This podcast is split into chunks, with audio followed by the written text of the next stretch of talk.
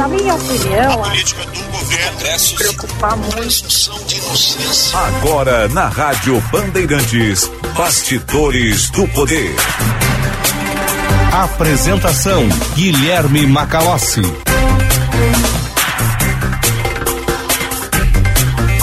Quatorze horas e um minuto. Eu sou Guilherme Macalossi, está começando aqui nas ondas da Rádio Bandeirantes mais uma edição do Bastidores do Poder.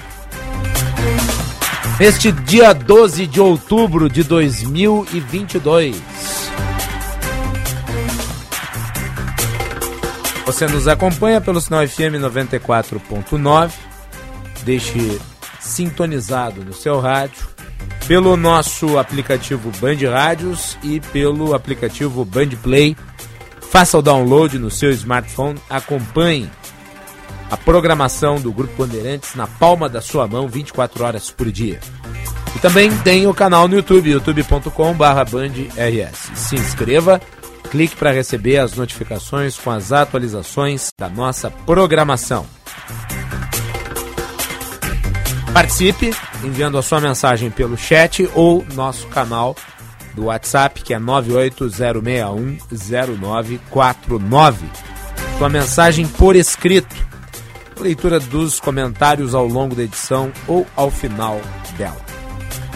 Bastidores do Poder com a produção de Juan Romero, mesa de áudio de Luiz Matoso Braga, central técnica Norival Santos, coordenação de redação Vicente Medeiros, gerente de rádios Osíris Marins, direção geral de Lisiane Russo. Bastidores do Poder tem o patrocínio da Escola Superior dos Oficiais da Brigada Militar e do Corpo de Bombeiros Militar realizando sonhos, construindo o futuro. E de Sinoscar, compromisso com você, juntos salvamos vidas. Agora 14 horas e 3 minutos, a hora certa para Hotel Express Rodoviária. Conforto e economia é no Hotel Express Rodoviária Ligue 30 85 55 00. Hoje é dia de Nossa Senhora de Aparecida, é a padroeira do Brasil, e é por isso que é feriado. Então, a todos os católicos, a todos os cristãos, a todos os que acreditam, um feliz dia de Nossa Senhora de Aparecida. Eu, como sou católico, né, acredito e tenho fé também Dia das Crianças. E por ser o Dia das Crianças, dia 12 de outubro, né, Juan? Também é o Dia Internacional de ouvir as músicas mais insuportáveis né, para crianças. As músicas infantis mais chatas, mais grudentas, e que as pessoas insistem em colocar no ar. Né?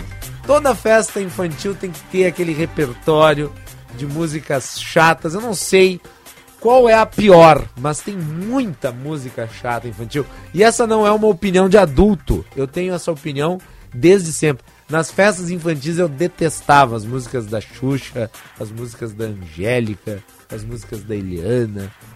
Todas essas músicas para mim eram absolutamente insuportáveis. Nunca gostei. Aquela Hilari Hilarie, oh, oh, oh. nossa, aquilo lá era um tédio horrível. Qual que é a pior na sua avaliação, Romero? Boa tarde. Boa tarde, Macalossi. Eu ia te fazer uma pergunta. Gostas de ouvir Balão Mágico? Não, nossa.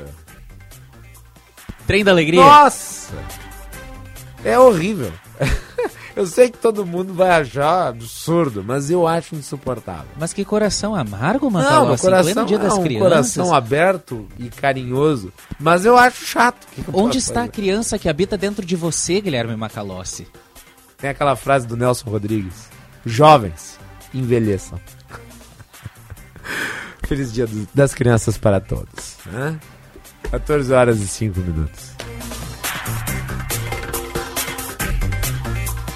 18 graus e um décimo. Professores transformam vidas, professores diversos para uma educação diversa unindo a diversidade na universidade. Ensinar é promover a mudança e possibilitar a transformação da sociedade. Acreditamos na educação, uma homenagem da Durgs Sindical no mês dos professores.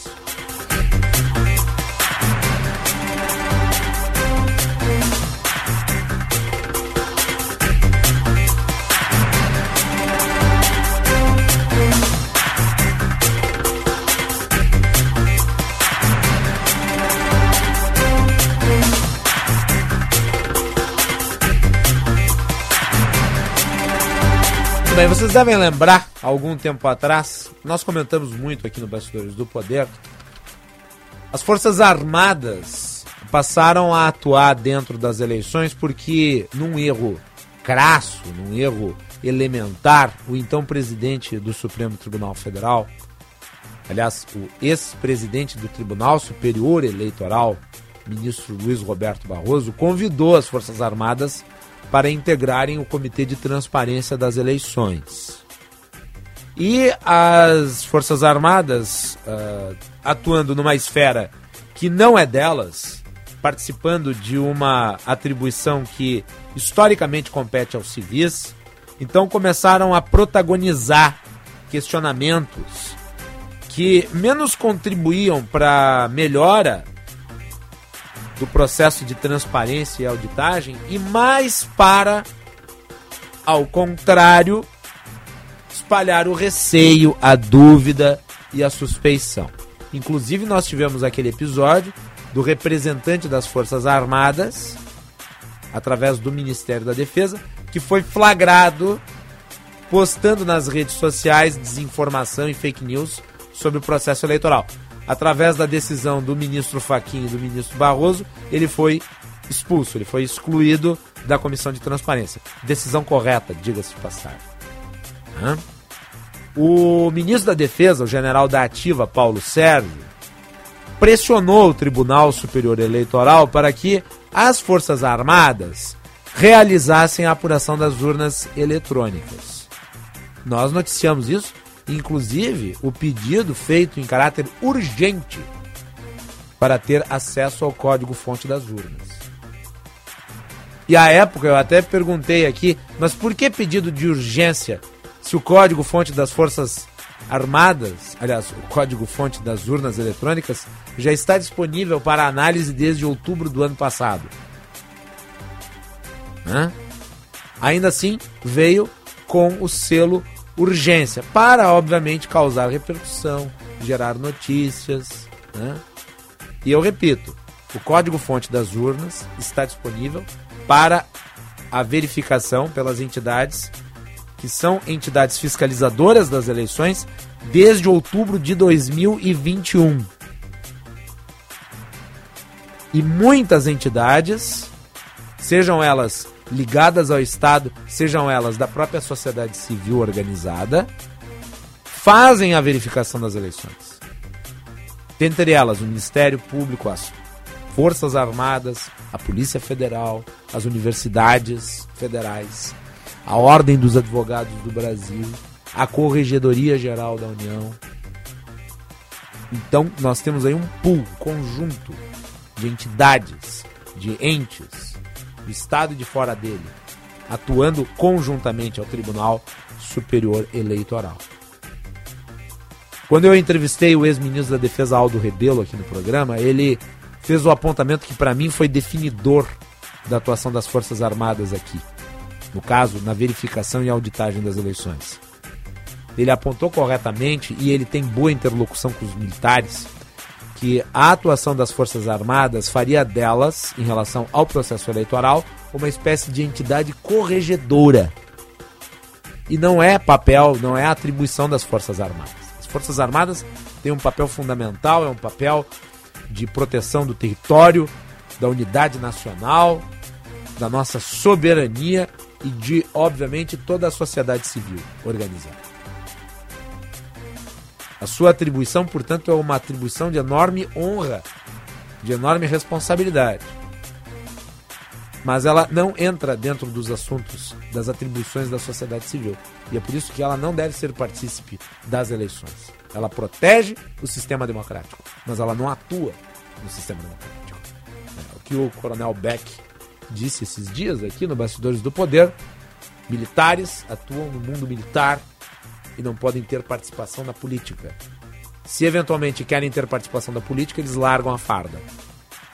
Hã? Pois bem.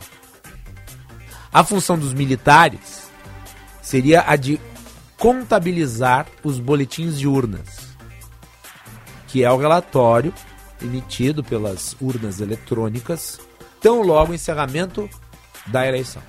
Imediatamente ao encerramento da eleição, as urnas eletrônicas emitem boletins com os votos criptografados, assinatura digital da urna, de maneira a poder fazer a verificação de que aqueles votos saíram daquela urna e que os dados eletrônicos que vão ser repassados são exatamente os mesmos daqueles que foram impressos.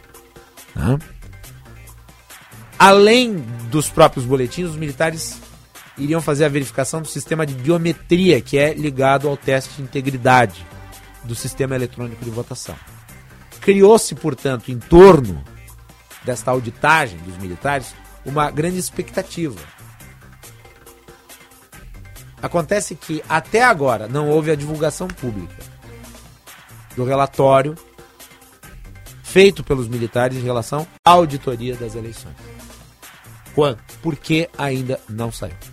Macalossi. Essa fiscalização, então, realizada pelas Forças Armadas nesse processo de votação organizado pelo TSE, segundo o que conta a colunista do jornal O Globo, Malu Gaspar, não teria encontrado nenhuma irregularidade nas eleições durante o primeiro turno. As conclusões, como te citasse, não foram apresentadas ao público, as conclusões desse trabalho, mas foram descritas ao presidente Jair Bolsonaro pelo Ministério da Defesa. O presidente não autorizou a divulgação dos resultados, segundo relatos feitos por alguns generais, dois deles do alto comando, a fontes da colunista, da equipe da colunista Malu Gaspar de O Globo. Por que, Macalossi? De acordo com um desses relatos, ao ser informado das conclusões do trabalho, que avaliou uma amostra de pelo menos 385 boletins de urna e também um projeto piloto com o uso da biometria para fazer o teste de 58 aparelhos, o presidente da República disse que os militares deveriam se esforçar mais porque as informações não batiam com o que ele próprio soube a respeito do assunto, Macalossi. Bolsonaro tem repetidamente lançado algumas suspeitas de fraudes das eleições e também nas urnas eletrônicas, sem a apresentação de provas. E o presidente Bolsonaro disse, logo que foi informado das conclusões desse trabalho, que eh, determinou que fosse feito um relatório completo, incluindo o segundo turno porque o fato de não terem sido encontradas fraudes no primeiro turno não significava que não haveria problemas na segunda etapa. E sem o tal relatório completo, segundo o presidente Jair Bolsonaro, não deveria haver nenhuma divulgação de conclusões. E Macalossi, o Tribunal eh, de Contas da União já passou a cobrar das Forças Armadas qual teria sido o resultado desta verificação do, das Forças Armadas após o primeiro dia do pleito, já que o Ministério da Defesa até hoje não se manifestou publicamente sobre o resultado dessa fiscalização. Diversos veículos de imprensa já estão questionando, inclusive o próprio Globo, como citou a colunista Malu Gaspar, e não há respostas a nenhum dos veículos de imprensa até hoje. Não é curioso que aqueles que tenham pregado tanto que faltava transparência, que não haviam informações claras, agora segurem as informações e mantenham o relatório sobre a transparência das eleições em sigilo? Não lhes parece uma contradição evidente? Mais do que isso, não lhes parece uma hipocrisia? Então, apontavam a falta de transparência do sistema e daí lhes facultada a possibilidade de fazer análise de acordo com os critérios que acham adequados. Conclui-se que não houve absolutamente nenhum tipo de irregularidade nas eleições, como todos os testes de auditagem feitos ao longo da história determinaram até aqui. E porque o resultado não foi aquele esperado, porque se torcia para que se encontrasse algum tipo de elemento que gerasse a suspeição ou a dúvida ou a possibilidade de questionamento das eleições. Então, porque não se chegou à conclusão que se gostaria, aí se segura o relatório. Daí não se o publiciza. Então quem exigia transparência não dá transparência. Uh, são duas eleições, tá? Primeiro turno é uma eleição, o segundo turno é outra eleição. É óbvio que esse relatório tem que virar público imediatamente. Tem que se conhecer o seu teor técnico. Eu gostaria, Juan, que você repetisse o que disse o presidente Jair Bolsonaro, porque tem coisas aí que nós precisamos destrinchar. Você pode repetir só a frase do Bolsonaro? Qual é a justificativa? Qual é a alegação que a Malu Gaspar, que é uma jornalista muito confiável, ela traz? Aliás, a Malu Gaspar é autora, autora de um livro maravilhoso sobre o Odebrecht, né, chamado A Organização. Né, insuspeita, portanto, de ser agente do petismo. Vai lá. Vamos lá, Macalós, vamos repetir a fala aqui, é, o relato né, dado à colunista Malu Gaspar e sua equipe por alguns militares. De acordo com o relato de uma das fontes da coluna de Malu Gaspar, ao ser informado das conclusões do trabalho que avaliou essa amostra de boletins de urna e o projeto piloto com uso da biometria para testar alguns aparelhos, o presidente da República disse que os militares deveriam se esforçar mais porque as informações não batiam com o que ele próprio soube a respeito do assunto. Pare, muito bem. Então, ele sabia de algo a respeito do assunto. A pergunta é: qual é a fonte do presidente Jair Bolsonaro? Quem o informou? E quais são esses elementos de dúvida? É aquela porcariada que gira no baixo esgoto das redes sociais? Esses são os elementos de prova? Vocês lembram quando ele veio a público com um vídeo questionar as urnas eletrônicas? E daí a referência técnica era um acupunturista de árvore. Eu acho que é o acupunturista de árvore que deveria fazer a auditagem das eleições. Talvez ele, mais do que os oficiais das Forças Armadas, consigam detectar esses elementos de suspeição, de dúvida, de fraude, que são reiteradamente jogados por aí e que constituem a maior teoria conspiratória da história da democracia brasileira. Prossiga. Vamos lá, só para complementar a informação né, do Tribunal de Contas da União já ter, uh, nesta segunda-feira, requisitado ao Ministério da Defesa uma cópia do relatório dessa auditoria realizada no primeiro turno, contando já a partir dessa segunda-feira, dia 10, os militares estão tendo 15 dias de limite para entregar este documento ao TCU, ou seja, 10 mais 15, 25. Até o dia 25 eles têm que fazer essa entrega do documento ao Tribunal de Contas da União. Nesse ofício, é, o ministro do Tribunal de Contas da União, Bruno Dantas, teria atendido a um pedido do subprocurador-geral do tribunal, Lucas Rocha Furtado. Neste ofício, Furtado tinha escrito que a Constituição Federal admite sigilo em raras hipóteses, uma delas quando a informação seja imprescindível à segurança do Estado. E neste caso é a segurança do Estado que sairá fortalecida com a divulgação de tais informações, Macalossi. E é costumeiro alguns dizerem assim: Guilherme, você está atacando as Forças Armadas. Não. Eu estou preservando as Forças Armadas. Eu sou um defensor das Forças Armadas. Eu só digo que esse não é o papel delas. Porque elas atuarem neste meio possibilita daí sim o desrespeito. Quem desrespeita as Forças Armadas aqui é o presidente da República. Quer dizer, ele pressiona as Forças Armadas para que elas atuem fora dos limites de suas competências. Elas vão lá, fazem a auditagem, chegam a uma conclusão que não é do agrado do presidente da República. O que ele diz para elas? Se esforcem mais. Então, o presidente da República está dizendo que as Forças Armadas são incompetentes. Não foram efetivas para chegar às conclusões que ele chegou, sabe-se lá, sob quais referências. Uh, notem que desde o final do primeiro turno o inimigo mudou. Né? Porque nós estamos sob uma lógica em que você cria inimigos. Agora não é mais tanto as urnas eletrônicas, são os institutos de pesquisa. Né?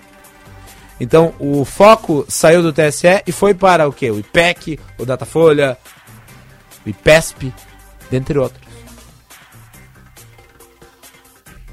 Então, a toque de caixa, levando adiante uma legislação que na prática criminaliza a pesquisa e a divulgação dos resultados e pune o erro. Quer dizer, o Congresso Nacional, que modificou a legislação relativa à improbidade administrativa, abrindo margem para que o erro não fosse punido como dolo, agora quer punir como dolo o erro. Outra hipocrisia. Dia 25, portanto, ou né, próximo a essa data, nós deveremos ter a publicização do relatório feito aí pelas Forças Armadas. E claro, nós vamos destrinchá-lo aqui. Né? Estamos ansiosos. Agora, se as Forças Armadas tivessem encontrado um istmo, tivessem encontrado um único detalhe, um único elemento podem ter certeza que o presidente já teria utilizado-se disso através dos seus múltiplos mecanismos de comunicação né, fazer um carnaval. Como não encontrou, então manda segurar o relatório. Isso dá conta da seriedade das suas intenções. 14 e 22.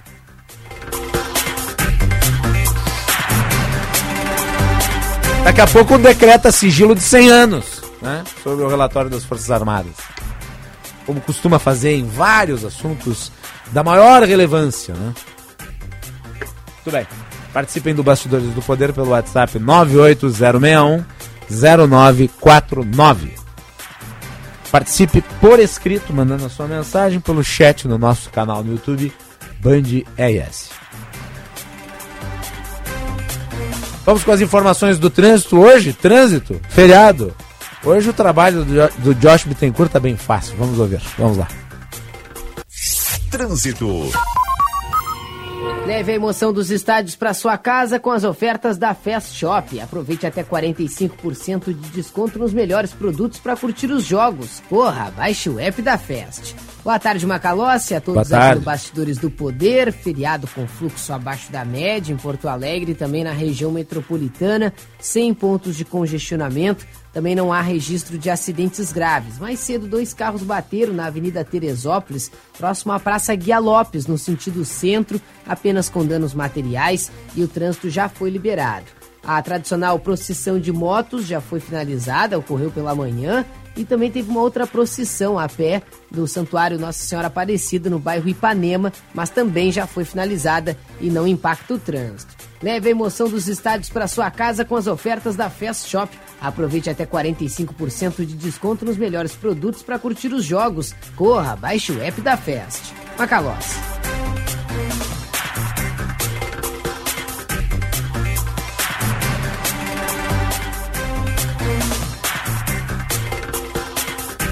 Muito bem, tá então na prática sem trânsito em Porto Alegre, né? Vamos fazer intervalo, voltamos na sequência para falar sobre a concessão de parques na capital. Vamos conversar com a secretária de parcerias, Ana Pelim. Fiquem ligados aqui no Bastidor do Poder.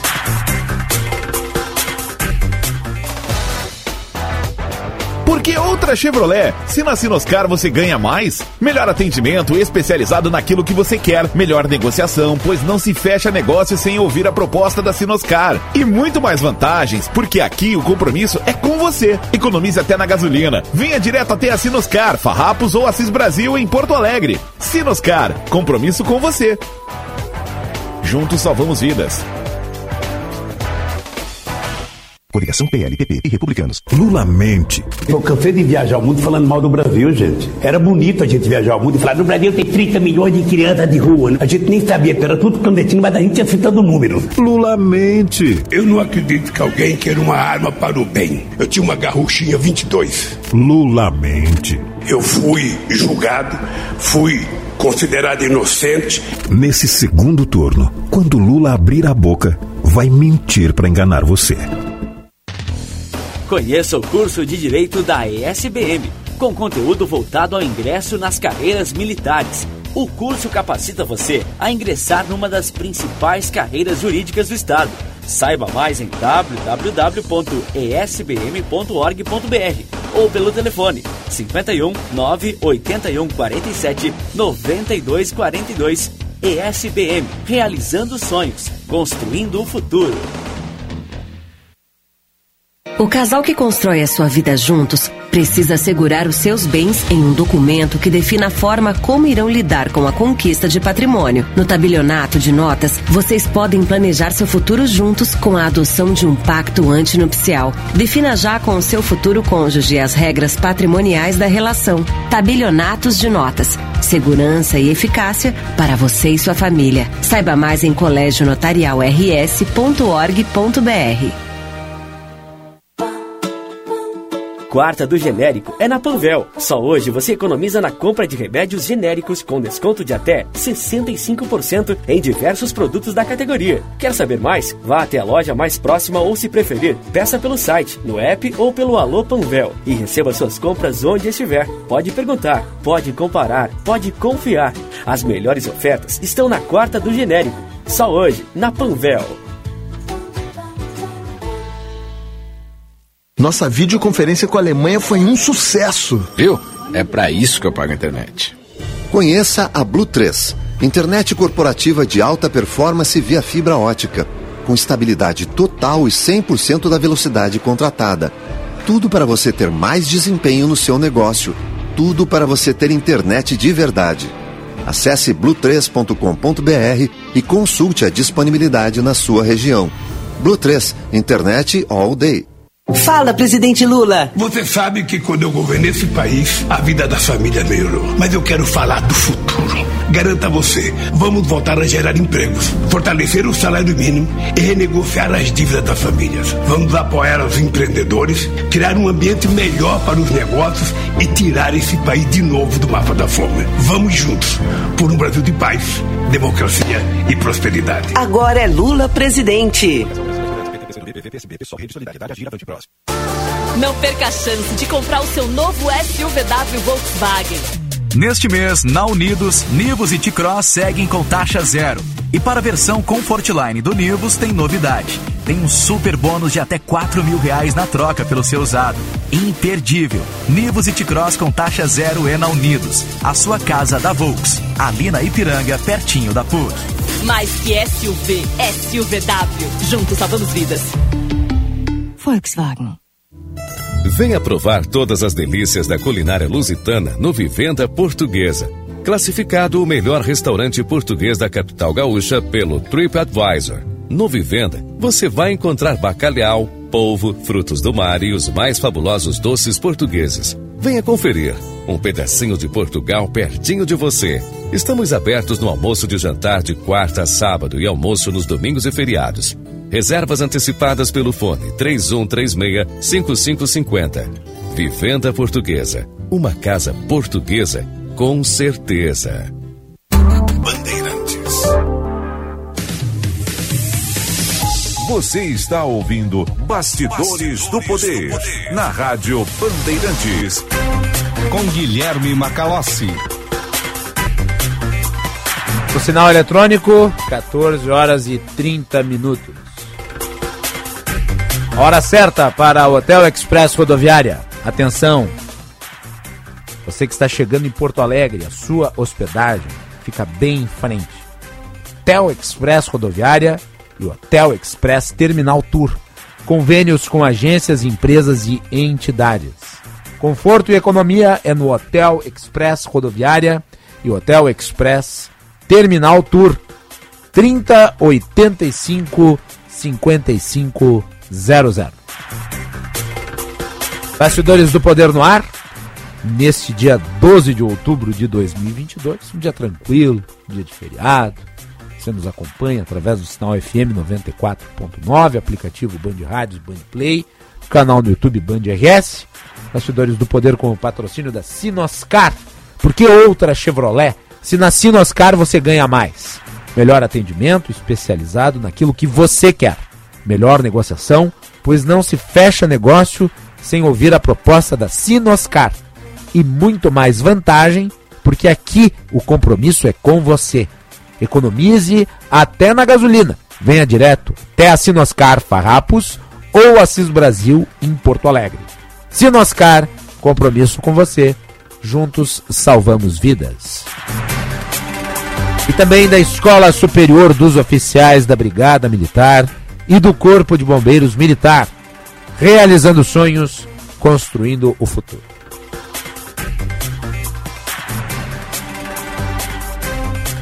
Muito bem. Ontem o prefeito de Porto Alegre, Sebastião Melo, né, fez a apresentação do programa de qualificação de parques e praças. Está aberto, portanto, período para consulta pública sobre as propostas de concessão do Parque da Redenção, do Parque Marinha do Brasil, o trecho esportivo da Orla do Guaíba e o calçadão do Lami. Portanto, é um projeto ambicioso né, que trata de espaços públicos relevantes. Os dois principais parques da cidade estão contemplados aqui neste programa de qualificação de parques e praças. Eu disse ontem aqui no programa, as pessoas, o cidadão, precisa usufruir dessas estruturas nas melhores condições. Se a iniciativa privada que pode fazer isso, que assim seja. E nós vamos falar, especificar como vai funcionar esse processo todo com a secretária de Parcerias de Porto Alegre, secretária Ana Pellini, que está conosco já conectada. Secretária, obrigado por nos atender nesse feriado. Boa tarde. Eu que agradeço a oportunidade, né, Guilherme, e aos ouvintes, bastidores do poder. É muito importante a gente explicar o que, que vai acontecer com esses parques maravilhosos que o Porto Alegrense tanto ama. Porque pode acontecer algum mal entendido, as pessoas ficarem angustiadas. Então, todo espaço que nos é oferecido, a gente aproveita para explicar bem como é que é o projeto. Muito bem. Vamos lá, então. Uh, nós temos aí agora um período de consulta pública. Qual é o período que ele vai abranger uh, e quem é que pode participar? Bem, qualquer cidadão pode entrar no nosso site, ou da prefeitura, ou da própria Secretaria de Parcerias, e fazer suas sugestões. Vai ter lá um formulário e a pessoa obrigatoriamente tem que se identificar, porque isso é importante. Nós vamos, inclusive, responder para todos os que interagiram se a sua uh, sugestão foi acolhida ou, se não, a razão que nós não pudemos acolher. Então, é importante a identificação né, da, da pessoa que quer participar. Mas uh, durante 45 dias vai ficar no site a minuta do edital, a minuta do contrato, que pode ser bem examinada e as sugestões serem apresentadas. Durante esse período também, lá mais no mês de novembro, nós vamos também fazer duas audiências públicas, cujas datas ainda não estão confirmadas. Essas audiências serão presenciais, porque tem pessoas que não gostam de encaminhar digitalmente né, a sua opinião preferem fazê-lo uh, de forma oral, presencial. Sim. Então, teremos duas audiências públicas ainda para ouvir a sociedade. Perfeito. E há ali um espaço de contribuição digital que pode ser acessado, é portoalegre.rs.gov.br barra PPP. É isso, né?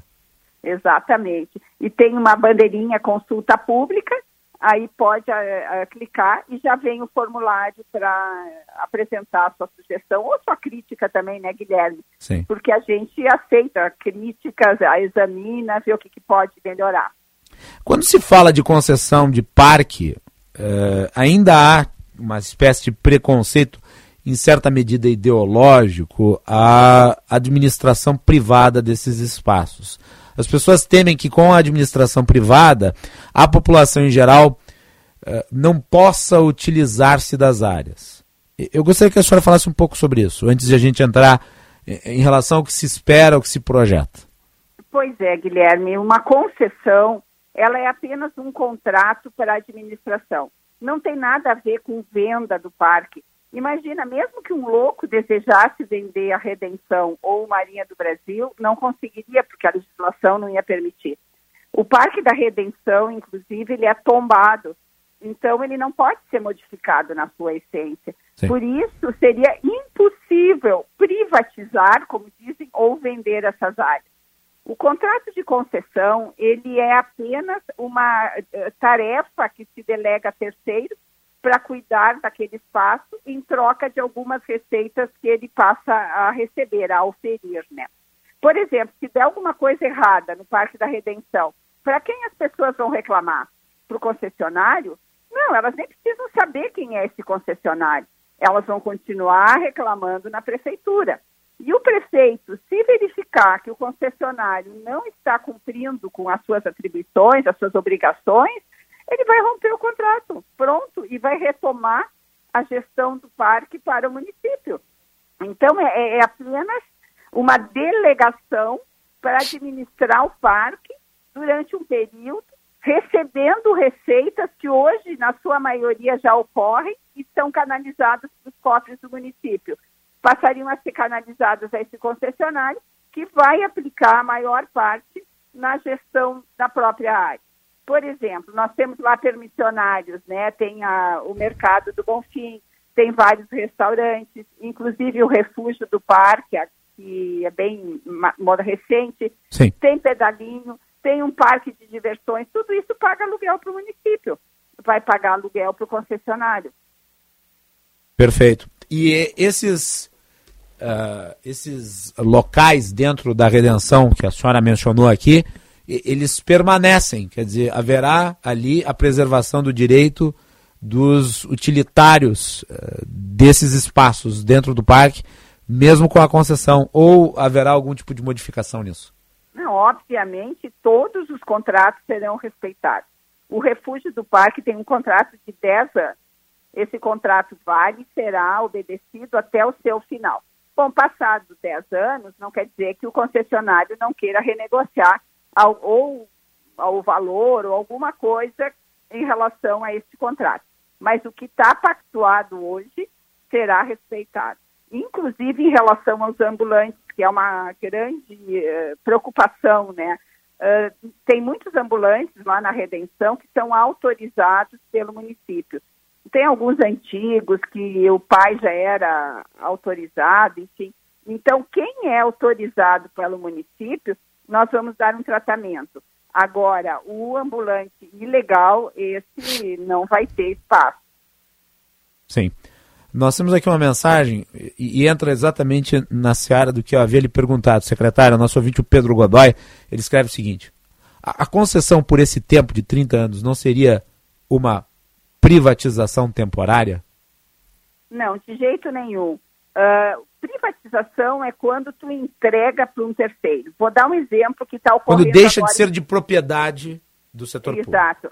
A Carris era uma empresa pública e ela está sendo vendida. Nós estamos fazendo toda uma modelagem e será feito um leilão e alguém vai comprar a Carris. Aí esse, essa pessoa ou a empresa passa a ser dona da Carris. Se quiser modificar, se quiser tomar atitudes que a empresa vai quebrar, aí é com um novo proprietário. Agora, nos parques não está se vendendo nada. É apenas uma delegação de competência para administrar. O parque continua público, a responsabilidade continua sendo da prefeitura, do prefeito, e em qualquer momento que as coisas não correrem bem, pode ser retomado. É uma área pública, não pode ser cobrado ingresso para o seu uso, não será cercada. Então, são coisas que as pessoas podem ficar tranquilas.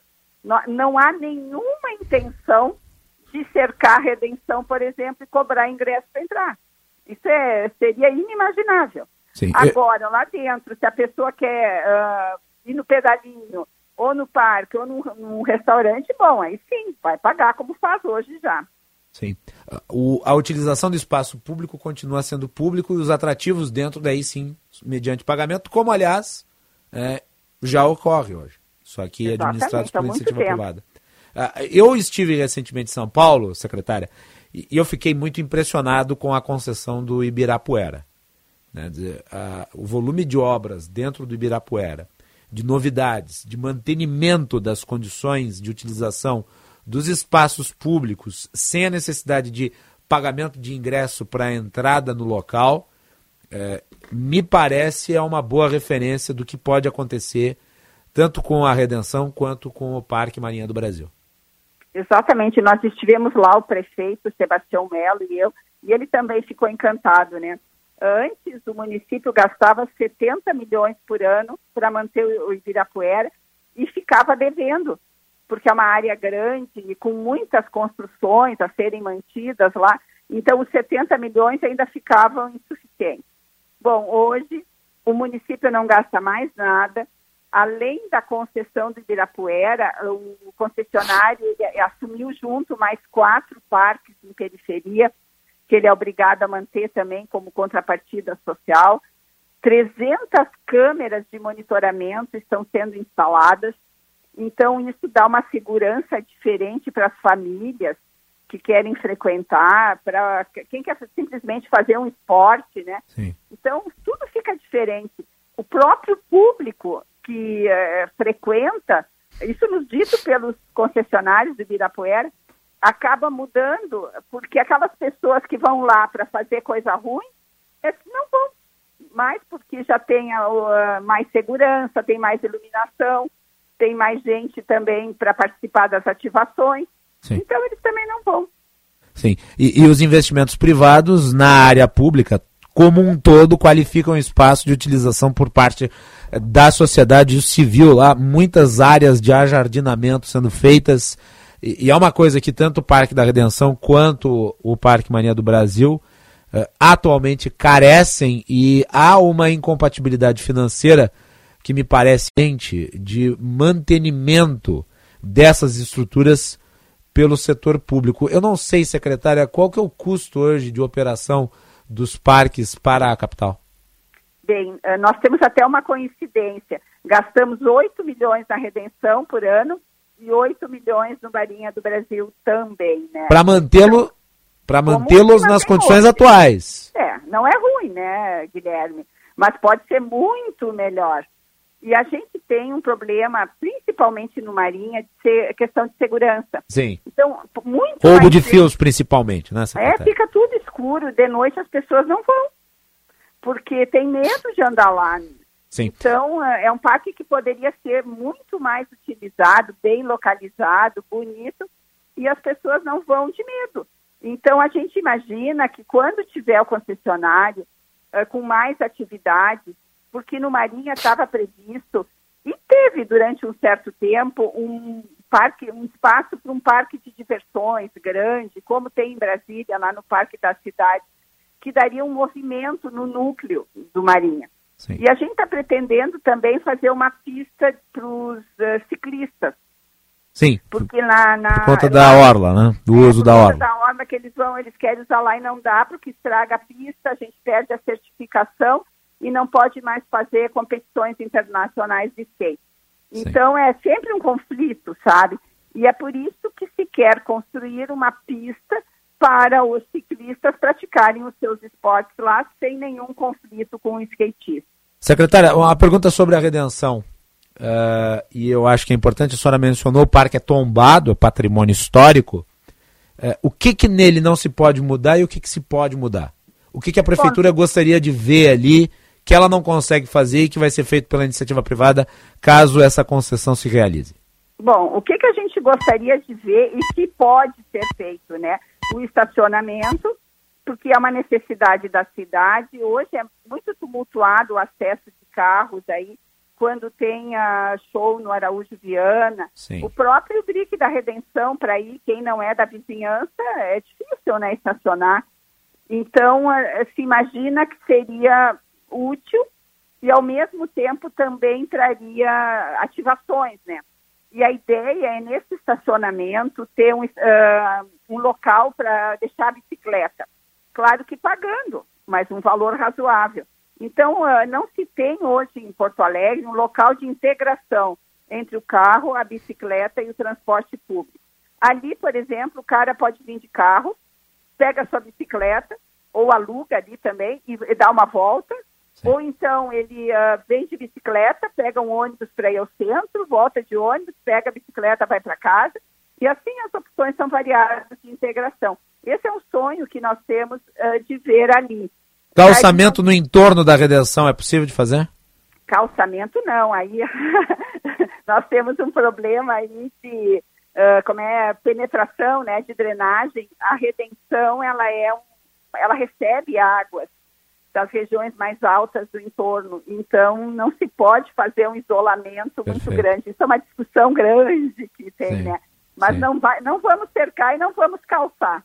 Perfeito. Secretária, a, aquela área do Araújo Viana uh, e lateralmente, onde tem a pista de corrida, uh, isso também seriam uh, potenciais de exploração por parte do, da, da, empresa que ficaria com a concessão do parque?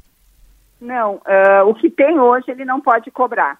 O estacionamento seria embaixo do Ramiro Souto, onde tem as quadras tem também um, um espaço de atletismo e um núcleo lá da Secretaria de Esporte, enfim. Isso permanece, só que seria revitalizado. Claro. Para construir a garagem embaixo, vai ter que destruir e depois fazer de novo. Mas o seu uso, é, nós incluímos essa condição, né, na concessão, ele terá que ser gratuito. E, tanto a, a área esportiva quanto o auditório? Não, o auditório Araújo Viana, ele já está concedido e ele e muito bem, todo mundo adora, né? É, era de difícil manutenção aquele espaço, Sim. deu muita polêmica desde a sua constru, construção, né? Depois de quando puseram a cobertura e sempre um problema. Aí depois que ele foi concedido, foram lá investidos quase 100 milhões pelas duas empresas, né, que, que já tiveram a concessão. Hoje tem show praticamente todo fim de semana. Sim, Muitas e agora é necessário suprir o gargalo do estacionamento, exatamente é, pela é, utilização é, do, do auditório. E tu sabe, Guilherme, que o, quando fizeram o projeto do Araújo Viana, o mesmo arquiteto já fez este projeto de estacionamento Sim. que a gente está utilizando agora. Sim. Uh, secretária, uh, sobre o Parque Marinha do Brasil, ele tem uma área muito grande, vastos gramados. Uh, aliás, ele em certa medida lembra o Central Park nesse aspecto. Né? E ali, além da pista, daí então para a utilização dos ciclistas, que me parece que é um condicionante para a concessão. O que mais tá. poderia ser utilizado em termos de atrativo para os que têm interesse de ter a concessão? Bom, esse parque é esportivo. Nós sempre temos que respeitar a vocação dos espaços. A redenção é de lazer, pode ter gastronomia, pode ter apresentações, um monte de coisa, porque é da natureza do espaço. Já o Marinha do Brasil, desde a sua criação, ele foi destinado ao esporte. Tanto que ele tem diversas quadras que serão todas revitalizadas, serão somadas quadras de beach tênis, que é uma coisa moderna agora, o pessoal adora, e, uh, e também, como tu falaste já, o espaço para o ciclismo, para patins, esse tipo de coisa. Então, como é que o concessionário vai se monetizar aí? Bom, nós juntamos o Marinha com a Orla 3. A Orla 3, milhares de pessoas uh, visitam em todos os fins de semana. Então, qualquer publicidade que tu coloque lá, ela é muito bem sucedida, é, é muito valorizada quando se faz campeonatos, e já tivemos campeonatos de skate aí, muitos patrocínios uh, são oferecidos Sim. de marcas de roupa, de skate, de tudo. Então, se monetiza muito na Orla 3, que já está pronta, é só uma questão de manutenção, e, se, e o recurso ele pode ser, então, canalizado para o Marinha do Brasil, para sua melhoria e o seu uso uh, de uma forma mais intensa com essas novas atrações que está se projetando. Perfeito. Uh, secretária, uh, e ainda tem a orla lá do Lami, do Lami que é uma verdadeira praia e que é muito procurado. Está vinculada também à concessão, né? Exatamente, a da redenção. Quem fez todo o estudo desse, dessas concessões foi a Fundação Getúlio Vargas.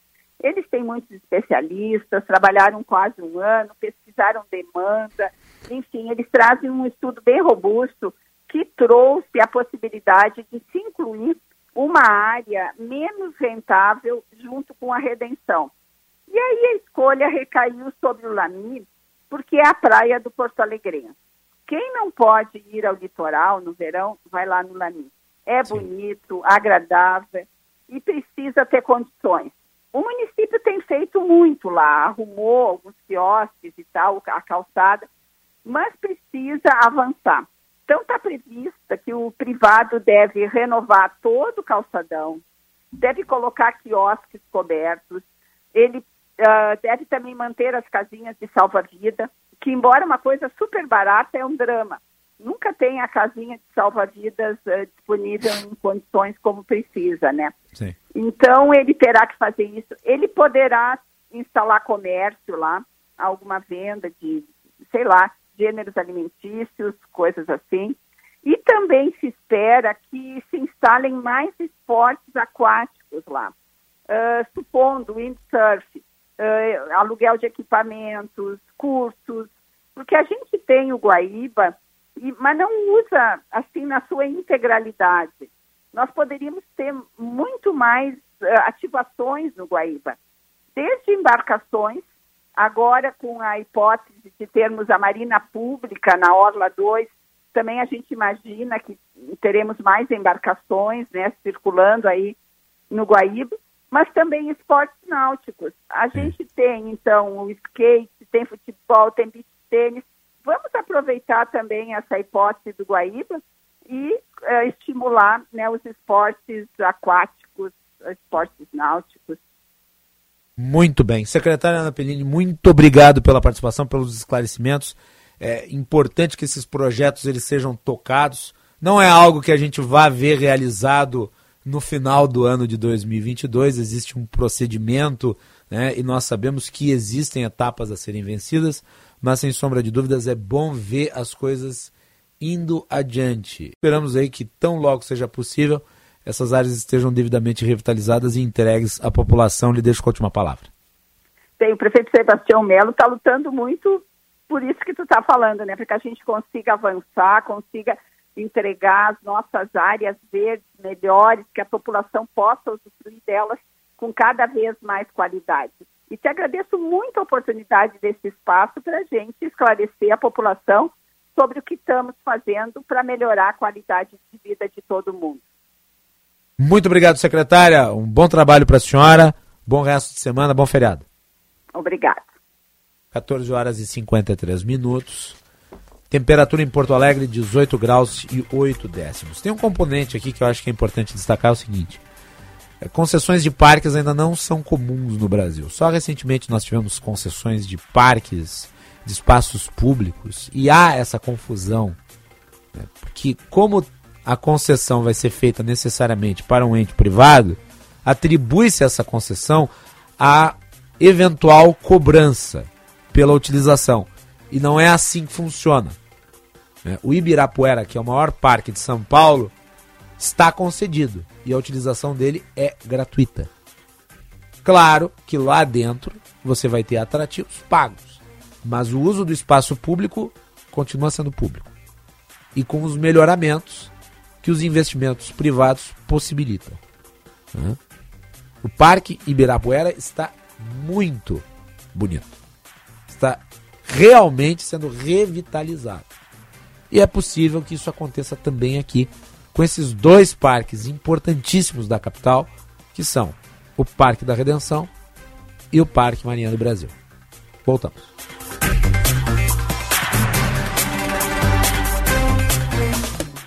Pampas Prime, porque carne tem que ser especial como os melhores momentos da vida. Carne de altíssima qualidade, 100% gaúcha. 051 3574 0504. Entregamos via aérea para todo o Brasil.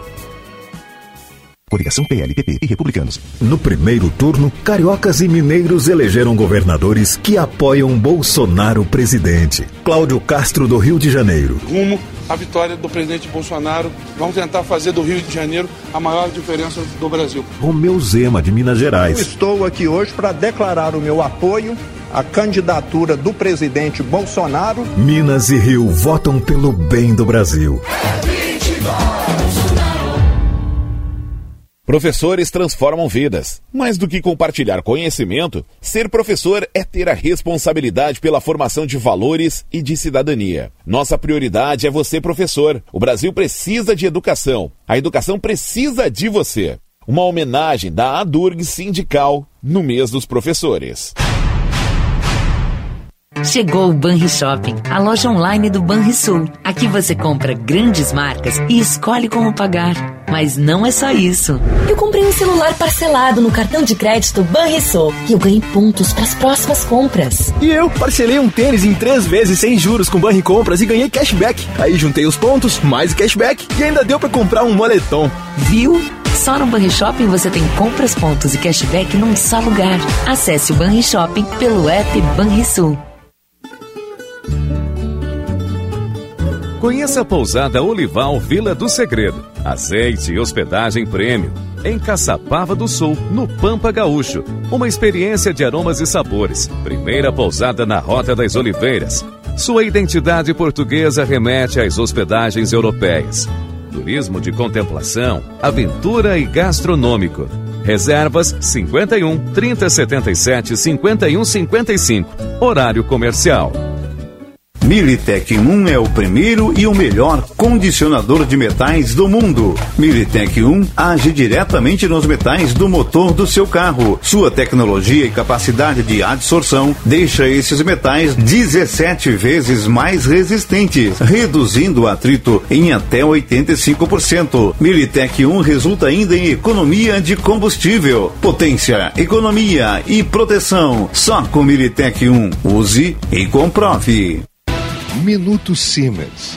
O Sindicato Médico do Rio Grande do Sul é a entidade que defende o médico, as condições de trabalho, a valorização do profissional e a saúde. Associe-se ao Siemens e tenha serviços especializados, ampla defesa e benefícios que possibilitam a qualidade de vida do profissional médico. Ligue 51 3027 3737.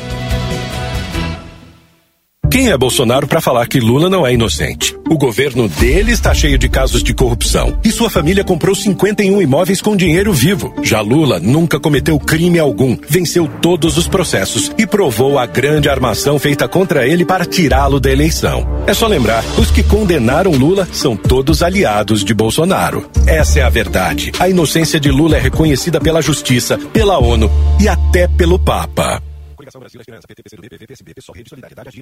Olá pessoal, para quem ainda não sabe, eu sou Alexandre Mota e vim te dar uma dica de ouro. O talco pó pelotense, ele que há anos vem auxiliando na higiene corporal dos gaúchos. Como você sabe, o talco pó pelotense combina a formulação moderna e a qualidade que te auxiliam no combate dos fungos e bactérias que causam os maus odores. Agora, além da tradicional, tem novas fragrâncias: mentolado, canforado e o touch. E você encontra o talco pó pelotense também na versão aerossol jato seco. Não se engane com outros do mercado. Só utilize produtos de confiança. Utilize o pó pelotense. Esse eu não abro mão. Quer curtir todos os lances da Copa na arquibancada mais conectada do Brasil? Com a Claro Net Virtua, você tem banda larga com ultra velocidade de 350 MB por apenas R$ 94,90 por mês no combo. É isso aí, só R$ 94,90 por mês. E tem mais, você ainda concorre a viagens com tudo incluso para assistir aos jogos no Catar. É a promo, tá na Claro, tá na Copa. Ligue para 0800 720 1234 e aproveite. Consulte condições de aquisição. Rádio Bandeirantes. Fechada com você, fechada com a verdade. Com a verdade. Repórter Bandeirantes é um oferecimento de Grupo Souza Lima. Eficiência em Segurança e Serviços. Repórter Bandeirantes.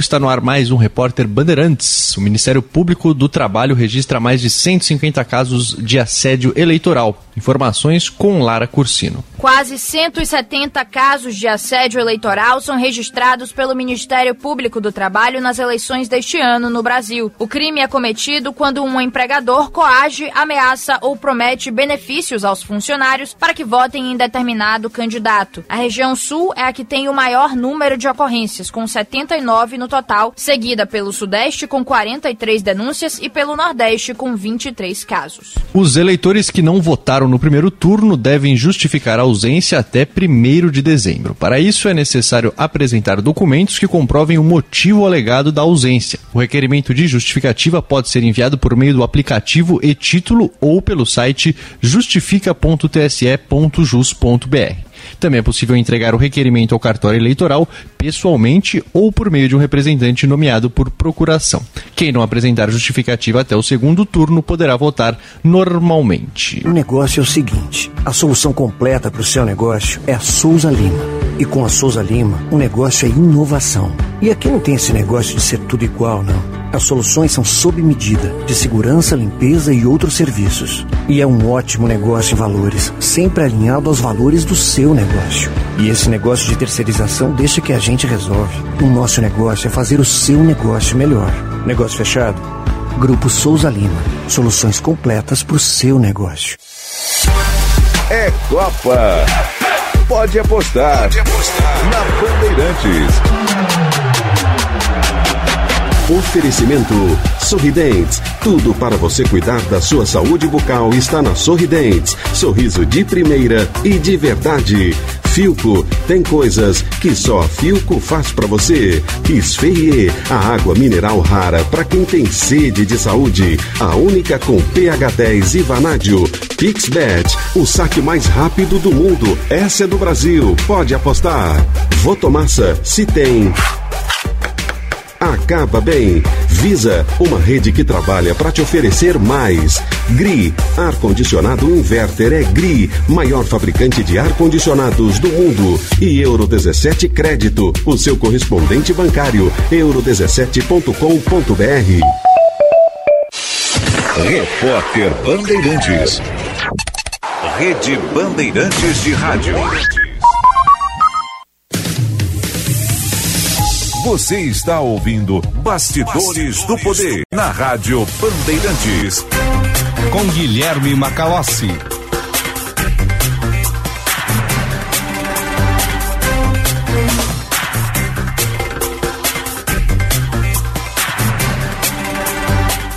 Estamos de volta com Bastidores do Poder. Conheça o curso de Direito da ESBM com conteúdo voltado ao ingresso nas carreiras militares. O curso capacita você a ingressar numa das principais carreiras jurídicas do Estado. Saiba mais em www.esbm.org.br ou pelo telefone 98147 9242 ESBM, realizando sonhos, construindo o futuro. Atenção, beba água pura, muita água, livre de vírus e de bactérias. Água sem cheiro, sem gosto, com importantes sais minerais, ideal para sua saúde e de sua família. Purificadores e mineralizadores de água natural, gelada e alcalina, com ou sem ozônio na WaterSul. Ligue o WaterSul 3231 4567. WaterSul, atenção total ao cliente 3231 4567. Visite o site www.watersul.com.br.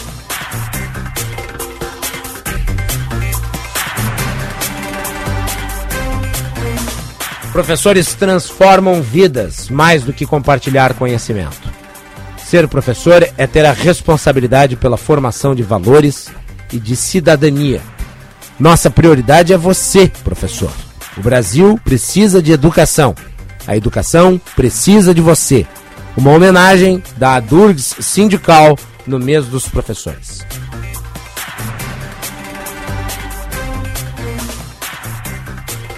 Vamos com um bloco econômico aqui, com a maior inadimplência em 12 anos, o endividamento atingiu 79,3% dos lares brasileiros. Luísa Schirmer, os detalhes.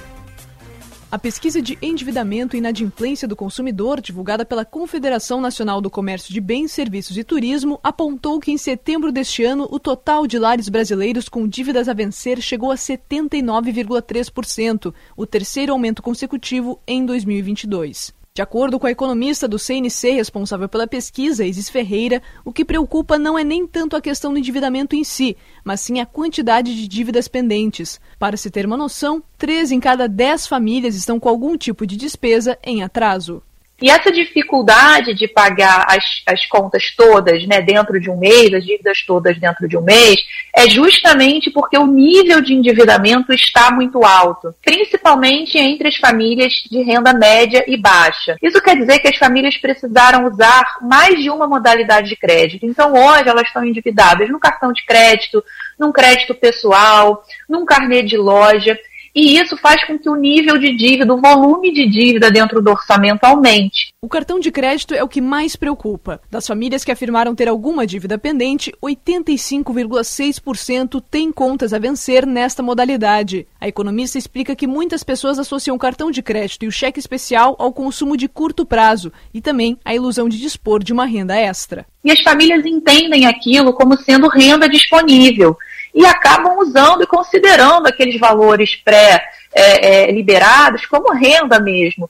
Só que, na verdade, existe um custo para usar esse dinheiro e um custo muito alto, porque são as duas modalidades mais caras hoje no Brasil. É, o cartão de crédito, em média, tem uma taxa de juros de cerca de 380% ao ano e o cheque especial a mesma coisa. Um conselho que a especialista oferece é tomar nota de todas as despesas registradas no mês, com o objetivo de identificar as necessárias e cortar as supérfluas.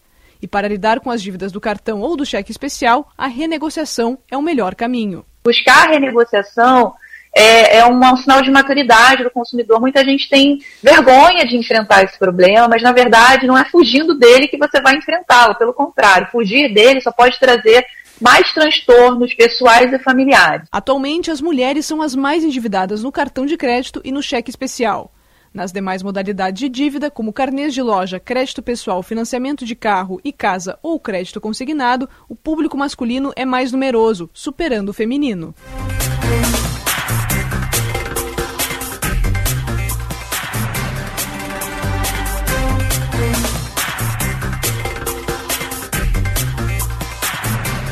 E o IPCA caiu 0,29% em setembro e registra a terceira deflação mensal consecutiva. Priscila Xavier. O Índice Nacional de Preços ao Consumidor Amplo recua 0,29% em setembro e alcança o terceiro mês seguido de deflação. No entanto, a queda foi menos intensa do que as registradas nos dois meses anteriores. No ano, a inflação acumulada é de 4,09% e nos últimos 12 meses de 7,17%. O recuo é influenciado principalmente pelo setor de transportes, que tem a terceira queda seguida. Em setembro, a gasolina apresentou o maior impacto negativo sobre o índice geral. De acordo com a colunista da Band News FM, a economista Juliana Rosa, o resultado da redução dos combustíveis de modo geral contribuiu para a queda. O preço de combustível com uma queda forte. Gasolina tem um peso importante aqui no IPCA, diesel também teve queda, etanol, gás. A gente tem uma inflação que começa a ceder por fatores internacionais, principalmente. Mas dentro desse grupo também houve uma alta significativa nas passagens aéreas, que após uma queda de mais de 12% em agosto, volta a registrar aumento de cerca de 8%, sendo o maior impacto individual positivo no índice de setembro dentre os 377 subitens pesquisados. Com isso, passageiros destacam que a alta já é sentida no preço das passagens. Muito, estão muito caros. Pagamos um ano de antecedência, o pacote, eu, mais cinco pessoas esperando ansiosos. É, tive que pesquisar bastante, comprar com antecedência, porque se deixar para cima da hora, tá muito caro, muito caro mesmo. Em setembro, o setor de alimentação e bebidas registrou queda de 0,51%, a primeira desde novembro do ano passado. O principal impacto do setor foi o leite longa-vida, que registrou queda nos preços de mais de 13% no período. Mas, apesar do recuo, o produto ainda acumula alta de mais de 36% nos últimos 12 meses.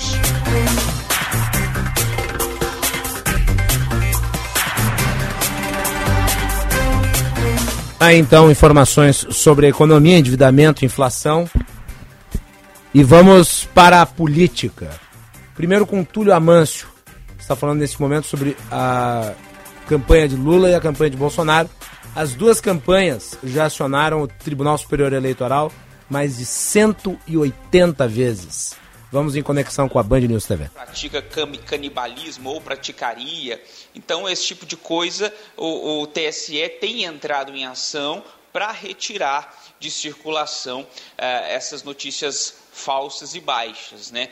Eu tenho os números aqui. A campanha de Lula, ela é, acionou o Tribunal Superior Eleitoral 143 vezes desde o início do ano, sendo atendida 50 vezes, ou seja, tem um aproveitamento aí de 34,9%. Já a campanha de Bolsonaro, ela recorreu menos vezes, são 46 ações e foi atendida 11 vezes com 23,9% de aproveitamento eh, de, das demandas feitas pelo Tribunal Superior Eleitoral. Para arrematar, Lula hoje está no Rio de Janeiro fazendo campanha, é, continua apostando nas caminhadas, mais proximidade dos eleitores e o presidente Jair Bolsonaro esteve de manhã em Belo Horizonte na inauguração de uma igreja evangélica e agora à tarde está participando é, na, em Aparecida, né, da, da celebração do dia de Nossa Senhora Aparecida. Lene. Pois é, Túlio, seguimos acompanhando. Muito obrigada. Bom feriado para você, porque é para Aparecida que a gente vai. Aí então, Túlio Amâncio de Brasília. E a Transparência Internacional divulgou uma análise sobre o orçamento secreto. Foi tema aqui do Bastidores do Poder em várias, várias edições. E para a Transparência Internacional, o orçamento secreto é abre aspas, o maior processo de institucionalização da corrupção que se tem registro no país. Fecha aspas. E é importante destacar, a Transparência Internacional tem uma posição extremamente crítica em relação a episódios de corrupção sistêmica, como é o caso do Mensalão e do Petrolão ocorridos durante o governo petista. Juan Romero, o relatório da Transparência Internacional. Vamos lá, Macalossi. Primeiro, só ressaltar, né, é, que nesta semana o debate sobre o chamado orçamento secreto voltou a esquentar, vinha se esquentando durante grande parte do período eleitoral, mas nessa última semana um vídeo sobre o tema é, gravado pela senadora Simone Tebet, candidata derrotada à presidência da República, viralizou. É, ela também teria chamado é, de que seria o maior esquema de corrupção do planeta Terra, entrevista concedida por ela a um podcast. E na avaliação da Transparência Internacional Brasil, organização justamente focada nesse tipo de combate à corrupção, é, eles analisam dessa maneira, mas não é possível ver com toda certeza que se trata do maior esquema de desvios, desvios de recursos do planeta. Mas sim, como tu disse, é o maior processo de institucionalização da corrupção que se tem registro no país. Bruno Brandão, que é diretor executivo da organização, diz que não há parâmetros para cravar justamente essa fala da senadora Simone Tebet, porque nem toda corrupção que é praticada no país é descoberta. De modo que não há números oficiais que permitam comparar esquemas diferentes pelo mundo. Mas Bruno Brandão afirma que é possível uh, dizer que o orçamento secreto é extremamente grave e sim, se trata do maior processo de institucionalização da corrupção que se tem registro no país. Por quê? Porque no caso dessas emendas de relator, RP9, como são chamadas, é, está sendo usado um mecanismo institucional que está previsto na lei orçamentária para se dar o que se chama de verniz legal a uma prática corrupta, a uma prática é, que é a apropriação do erário público para interesses privados, políticos, de reprodução de poder ou de interesses materiais. Foi a fala de Bruno Brandão, com imensa escala, nesse caso, do orçamento secreto. Na avaliação também do diretor executivo da organização, a falta de controle sobre esses recursos abriria espaço para que uma grande parcela da verba estivesse sendo roubada. É, já que esse esquema permite desvios de recursos em uma escala que não pode é, se ter conhecimento e numa forma de pulverização da corrupção, por ser um recurso do orçamento federal, do orçamento é, público, jogando para lugares que não têm capacidade de fazer o controle desta verba, desviando dos mecanismos de transparência e também de controle da verba. Ele cita que a corrupção não seria o único problema, Macalossi, porque há outros pontos graves envolvendo o orçamento secreto, como por exemplo a retirada de é, verbas de outras despesas importantes para bancar gastos de interesse de cada um desses parlamentares que acabam recebendo esta verba. Bruno Brandão até chega a citar a, o corte nos recursos da farmácia popular, de 59% nesses recursos, que inclui medicamentos de tratamento de asma, hipertensão e diabetes, doenças crônicas, Macalossi, uhum. desse tipo. E ele cita também uma reportagem do jornal Estado de São Paulo que diz: enquanto a proposta de orçamento para o ano que vem prevê o aumento dos recursos destinados aí às emendas de relator, a proposta do governo Bolsonaro para a farmácia popular seria de 842 milhões de reais, um corte de 1 bilhão e 200 milhões no valor que já estava previsto para 2022, que era de 2 bilhões de reais. Esse tipo de troca, na visão da transparência internacional, reduziria a eficiência do gasto público, o gasto público corretamente. E o problema seria agravado pela falta de critério na hora de fazer essa distribuição de recursos pelo país. Porque uma cidade, na avaliação da Transparência Internacional, na avaliação de Bruno Brandão, é, traria, é, que talvez teria mais carência de investimentos, precise de mais verba, poderia estar perdendo recursos para cidades que são reduto de deputados e senadores aliados do governo Macalós. Ou seja, desequilíbrio nessa corrida eleitoral também. Muito bem. Vamos lembrar, uh, o Estado de São Paulo é que publicou a série de matérias que uh, ensejou uh, o conhecimento sobre esse orçamento secreto. Uh, matérias, aliás, premiadas do Breno Pires e de outros jornalistas investigativos de alto gabarito e que uh, revelou as entranhas de uma metodologia corruptiva extremamente bem construída, né, que passa a operar com o orçamento oficial. No seguinte sentido, né, o Juan mencionou a reportagem da BBC aqui, e que faz menção ao vídeo gravado pela ex-candidata Simone Tebet e também os apontamentos da Transparência Internacional, as emendas RP9. São as emendas de relator. Eu já expliquei, aliás, o ministro, uh, aliás, a ministra Rosa Weber, que é a atual presidente do Supremo Tribunal Federal, foi ela quem relatou o caso do orçamento secreto e que fez um voto conseguiu fazer né, uma leitura, um desenho muito acurado do processo de corrupção e da falta de transparência que está ali estabelecido. Quer dizer, as emendas RP9 eram emendas reparativas que o relator utilizava para fazer os arranjos formais no orçamento e elas passaram a se constituir num poder do relator, que passou então a operar o orçamento em termos de recursos, não mais com reparos, mas com destinações de verbas sendo organizadas a partir de conchavos feitos ao pé do ouvido, sem transparência, de forma discricionária e impessoal. E de 2019 para cá, não por acaso com a chegada de Arthur Lira ao comando da Câmara dos Deputados, nós vimos né, uma quantidade maior de emendas dessa natureza. E para o ano que vem, o chamado orçamento secreto deverá ter o recorde de recursos. Essa reportagem da BBC Brasil, inclusive, cita uma outra reportagem, um levantamento da revista Piauí, que foi publicado na última sexta-feira, Macalossi, que mostra que os principais partidos do Centrão contaram com mais de 6 bilhões e 200 milhões de reais de recursos dessas emendas RP9, emendas de relator, que teria ajudado a garantir a reeleição de pelo menos 140 parlamentares desses partidos de centro, segundo a revista Piauí. Valor superior aos 5 bilhões e 700 milhões de reais em recursos do fundo eleitoral que foi distribuído entre todos os partidos. Só no PL, 60 deputados reeleitos puderam destinar às suas bases eleitorais um valor de 1 bilhão e 600 milhões de reais vindo destas emendas de relator. É o que diz este levantamento da revista Piauí citado nesta reportagem da BBC Brasil. Tá então.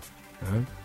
Há quem negue né, que o orçamento secreto não tem nada de corruptivo, porque, afinal de contas, ele existe na lei. Dizer, da forma como ele é utilizado, é claro que é um instrumento de coaptação. Aliás, e aqui se pode fazer a devida comparação, é um instrumento de coaptação com dinheiro oficial e de uma proporção que é superior, sim, inclusive ao mensalão e ao petrolão.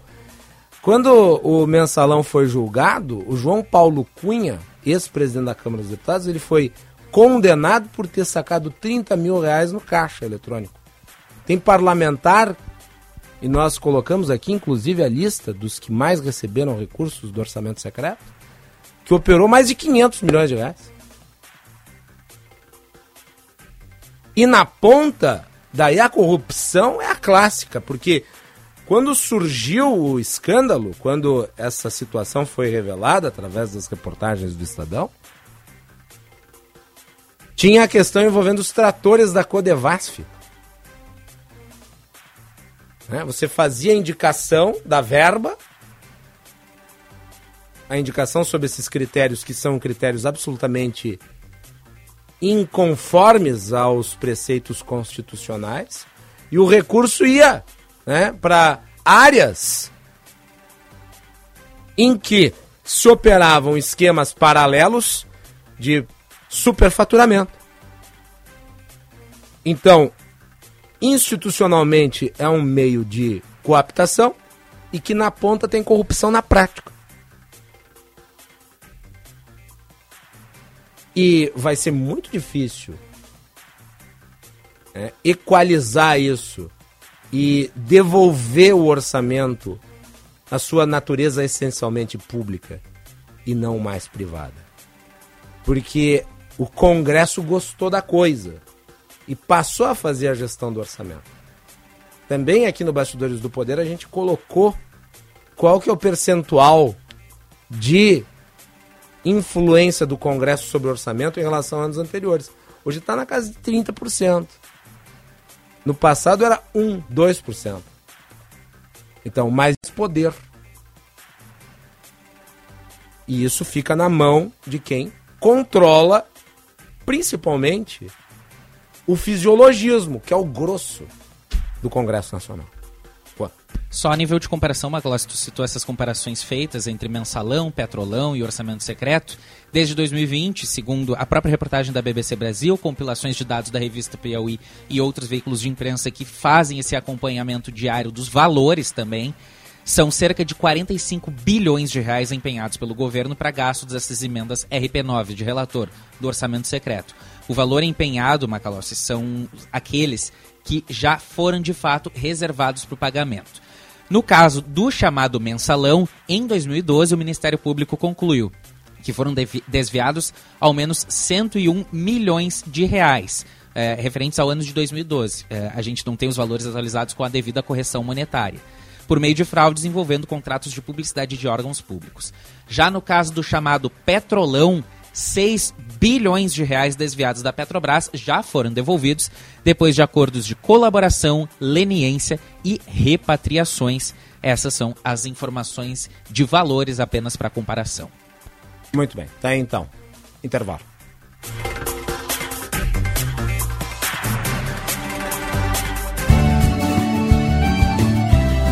Agronotícias, com Eduarda Oliveira. O Rio Grande do Sul publica decreto que prevê o pagamento do SOS Estiagem para grupo de agricultores familiares.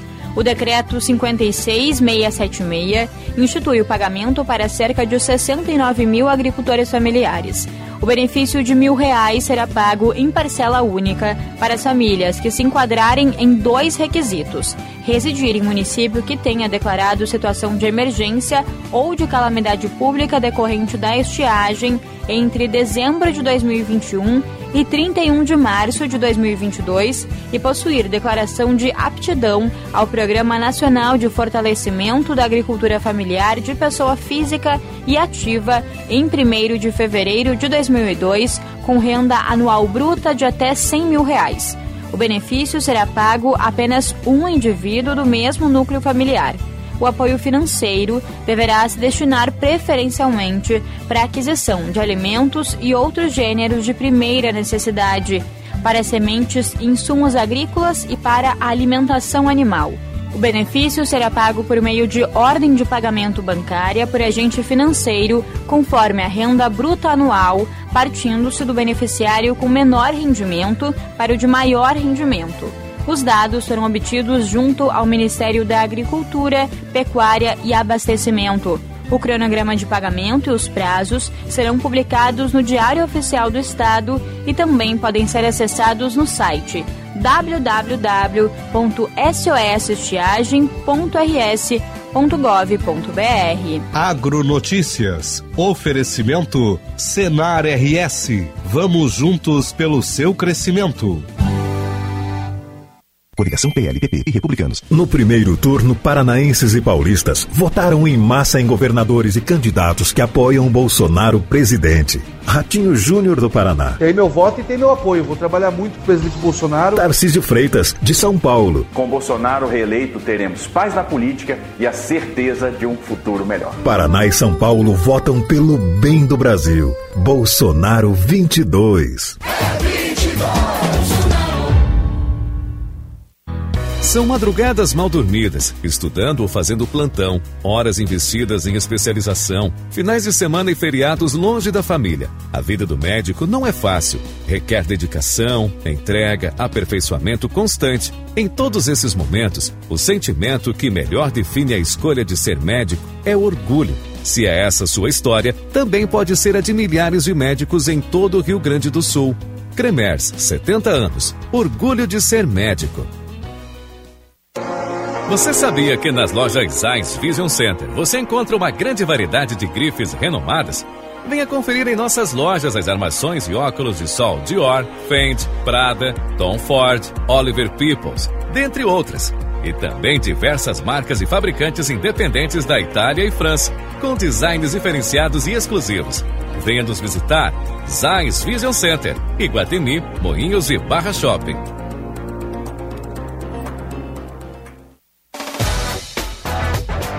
Porque outra Chevrolet. Se na Sinoscar você ganha mais, melhor atendimento especializado naquilo que você quer, melhor negociação, pois não se fecha negócio sem ouvir a proposta da Sinoscar. E muito mais vantagens, porque aqui o compromisso é com você. Economize até na gasolina. Venha direto até a Sinoscar, Farrapos ou Assis Brasil em Porto Alegre. Sinoscar, compromisso com você. Juntos salvamos vidas. Com Bolsonaro, o que está ruim pode ficar pior. O projeto de orçamento enviado para o Congresso acaba com o auxílio de 600 reais. Tem corte de 60% para farmácia popular, 90% nas verbas de combate à violência contra as mulheres. E nem as crianças escapam. Bolsonaro quer cortar 97% da verba do ensino infantil. Não dá mais. Ou a gente tira Bolsonaro, ou ele tira tudo da gente.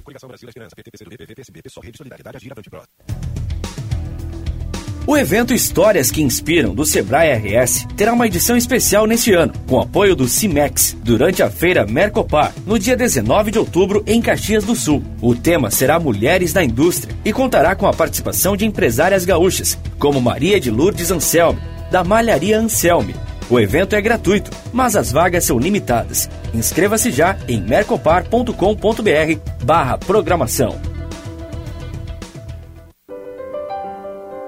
Confira a nova linha de produtos próprios da rede Sanar de farmácias. Power Sun Hair para cabelos tem também o Power Sun Senior, o Power Sun Imune e o Power Sun Kids, vitaminas BC. Tudo o que você e sua família precisam para uma vida saudável e plena. Power Sun Polivitamínicos, um produto com a garantia Sanar Farmácias. Onde tem saúde, tem Sanar.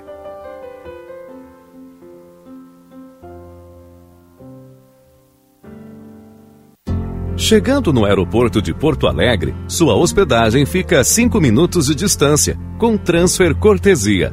Basta ligar 3022 2020. Hotel Express e Hotel Expressinho Aeroporto. Apartamentos renovados, com higienização cuidadosa, café cortesia bem cedinho e amplo estacionamento. Conforto e economia é no Hotel Express e Hotel Expressinho Aeroporto. Ligue 3022 2020. Rádio Bandeirantes. Fechada com você. Fechada com a verdade. Você está ouvindo Bastidores, Bastidores do, poder, do Poder na Rádio Bandeirantes. Com Guilherme Macalossi.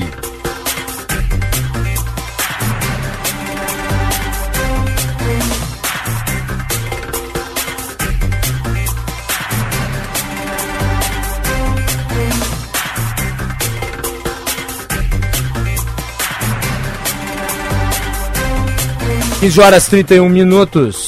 A temperatura em Porto Alegre agora é de 19 graus. Pelo menos aquela chuva fina né, parou de cair. Você participa do nosso programa nesse feriado do dia 12 de outubro através do nosso chat no YouTube, Band RS, ou pelo nosso WhatsApp, que é 98061 0949. 98061 0949. O Alejandro Malo me disse agora aqui no estacionamento da Band que um dos convidados dele, o jovem Arthur, cantor, uh, estava presente hoje durante o Entre Amigos. Disse que acompanha a Rádio Bandeirantes, tem o sonho de ser radialista. E nos ouve, Braguinha. Ouve o Bastidores do Poder. Então, um grande beijo aí. Sucesso para esse talento que nos acompanha. Né? Muito obrigado. E fico feliz em saber que um pequeno talento desses, que tem um futuro enorme pela frente, né, nos prestigia. Isso aí. Quem sabe uma hora dessa está aqui conosco, né, Braguinha? Esperamos que sim.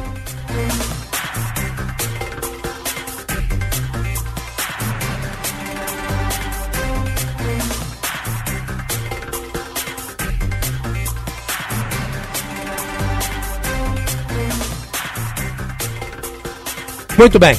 Bastidores do Poder no Ar com o patrocínio da Escola Superior dos Oficiais da Brigada Militar e do Corpo de Bombeiros.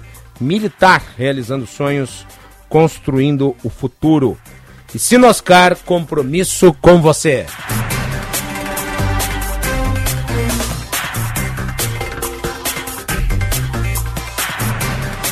Bem, ontem o candidato a vice de Eduardo Leite Gabriel Souza, ele publicou no seu Twitter o seguinte, abre O PDT-RS abre apoio ao projeto liderado por Eduardo Leite e eu.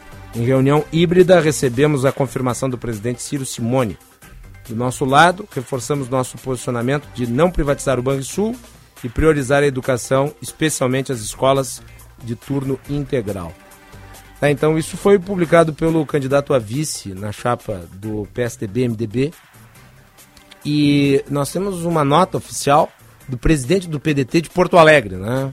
José Vecchio Filho, Macalossi. Lê a nota. Citando que ontem houve uma, uma nova rodada de conversas entre a executiva estadual do partido com o candidato Eduardo Leite, que acabou participando virtualmente, além de Gabriel Souza, de José Fogassi e outras lideranças. Uh, José Vecchio Filho, presidente municipal do PDT aqui da capital gaúcha, cita que ainda não há posição firmada sobre apoio, que o PDT estaria querendo, estará, está querendo obter compromissos com escola de turno integral, a não venda do Banrisul e tentar uh, demover Eduardo Leite da venda da Corsa. Amanhã, eh, segundo José Vecchio Filho, teria uma nova reunião da executiva do partido para avaliar toda esta conversa. Mensagem de José Vecchio Filho, que é presidente municipal do PDT aqui na capital gaúcha. Muito bem, vamos falar sobre a busca de alianças nesse segundo turno, de compromissos ou não, eh, envolvendo o PDT no caso aqui. Né? A deputada estadual Juliana Brizola está conosco na linha. Deputada, é um prazer recebê-la. Boa tarde. Ah, o prazer é todo meu poder falar contigo, com todos os ouvintes da Rádio Bandeirantes e aí do Bastidores do Poder. Deputada, vou usar uma palavra que eu gosto muito. Qual é o buziles aí? É, o PDT me parece contrariou o que disse o candidato a vice Gabriel Souza. A definição é amanhã, então. Na verdade, até tu tá me pegando um pouco de surpresa, assim, eu não, eu não vi o posicionamento do presidente municipal, uh, porque eu faço parte da executiva estadual, né, estive na reunião híbrida, e ali foi definido por 12 votos a 7 é, o apoio ao uh, candidato Leite, né. Ah, então foi definido o apoio, então. Exatamente, por isso que eu estou te dizendo que eu estou sendo pega de surpresa, né, não sei o que que o Vequinho é, eu falei com ele, não vi essa postagem dele. É, o que eu sei foi daquilo que eu participei. Participei da reunião da Executiva Estadual, onde, como eu te disse, foram 12 votos a favor da, do apoio ao leite contra 7. Eu até me abstive, porque como líder né, do PDT na Assembleia fizemos uma oposição muito grande, então não me senti à vontade, nem de uhum. dizer sim, nem de dizer não. Mas sou uma soldada do partido e desde aquela decisão, então, já defini meu voto, meu voto vai ser Eduardo Leite, porque também entendo né, que não é um momento do PDT é, ou pregar uh, neutralidade ou voto nulo. Acho que é importante que o PDT se posicione, né? Acho que é importante que as pessoas que acreditam no PDT saibam que o PDT está orientando o voto naquele ou no, no, outro candidato. E o outro candidato, né, que eu tenho respeito e tudo, ele não, ele, ele fica muito longe, sabe, da nossa, daquilo que nós defendemos. Não que o leite também não fique, mas nós entendemos o leite como um mal menor sobretudo quando a gente consegue tirar uh, alguns, alguns compromissos, né? É, por exemplo, a questão da não privatização do Banrisul, eu acho importante, né? Eu acho que é algo que será uma vitória se o PDT conseguir né, realmente esse compromisso com ele, e ele, claro, também cumprir a sua palavra, né? A escola de tempo integral é algo muito caro para nós também trabalhistas. E, infelizmente, tanto no governo Sartori quanto no governo do Eduardo Leite, os dois governadores não cumpriram uma lei que é uma emenda à Constituição, que está na nossa Constituição, que é a oferta do tempo integral, obrigatoriamente pelo Estado do Rio Grande do Sul. Então, nós estamos indo em cima de compromissos, já que não podemos é, ficar neutros, teremos que escolher né, um dos dois, que a gente escolha, então, aquele que chega um pouco mais perto, ou que pelo menos queira dialogar, que foi o caso que aconteceu. Fui procurada pelo é. meu colega Gabriel Souza, uhum. né? Logo depois do, do, primeiro turno ali na segunda-feira mesmo, ele me pedindo uma porta de entrada dentro da, da do PDT e eu disse para ele: o PDT é um partido do diálogo, vamos recebê-los, sim. Recebemos na bancada, depois eles procuraram então o presidente estadual Ciro Simone e o ex-candidato, né, Vieira da Cunha, e a, ali começou a se fazer uma conversa, a executiva se reuniu e a executiva então definiu. O que aconteceu ontem foi o quê? Chamaram Eduardo Leite, que entrou uh, uh, online, né, e o Gabriel lá presencialmente, para dizer para eles, ok, vamos apoiar em cima disso, daquilo e daquilo outro. E o Gabriel disse, ok, vamos cumprir isso aí. Então, para mim, está tudo definido, né, na verdade. Eu desconheço, assim, essa indefinição, até porque o que, que acontece? O PDT de Porto Alegre é municipal, né? Nós estamos falando de uma eleição estadual. Então, cabe à executiva estadual do partido definir. Uh, deputada, uh, houve algum tipo de conversa sobre a questão envolvendo a Corsã? Não se falou na Corsã. Os dois compromissos, por... então, é Banrisul e escolas integrais, é isso? Isso. Por quê? Porque a Corsã já foi autorizada pela Assembleia Legislativa, não com o voto do PDT, mas foi autorizada. Então, assim, bom que a gente possa fazer um pedido para o governador, para ele rever esse posicionamento, eu, eu, eu assino embaixo. Eu gostaria também que ele revisse, mas não é algo possível. Assim, por exemplo, se ele quiser realmente, né, ele vai fazer, porque já está autorizado pela Assembleia. É algo que eu não sei se temos como voltar a retroagir, né? Hum. Mas acho que é importante que o PDT coloque a Corsã como algo uh, que poderia ser revisto, né? Ainda mais que não se conseguiu até agora se privatizar, né? Pelo menos não de forma adequada, né? Sim. Uh, a senhora uh, é integrante de um partido que tem uma tradição enorme aqui no Rio Grande do Sul, está sendo procurado, inclusive, uh, por um dos candidatos que restou na disputa, o que denota a relevância óbvia né, dos quadros e da história do PDT aqui no Estado. Mas, e eu gostaria de uma avaliação da senhora, que é uma liderança importante dentro do partido, sobre como foi essa eleição para o PDT. Porque Foi uma eleição bastante difícil para o PDT, porque a população, assim, me parece, não, não está muito afim né, do caminho do meio. E acho que é muito isso que nós apresentamos ali no primeiro turno, tanto com a candidatura a governador, né, do Vieira da Cunha, como a candidatura do Ciro Gomes.